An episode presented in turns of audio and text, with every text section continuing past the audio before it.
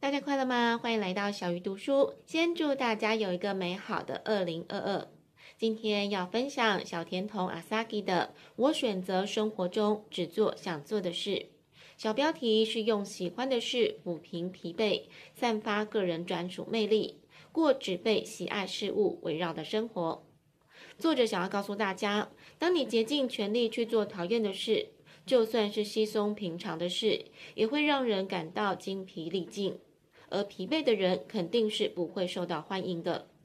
他当时年近三十，无论怎么努力都嫁不出去，最后得到的结论是，再怎么努力都没有用，不管做什么都是枉然。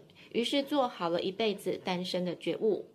这样的念头虽然沮丧，但是转念一想，既然结不了婚，决定独自一人，也要尽情的享受人生。于是索性去了以前就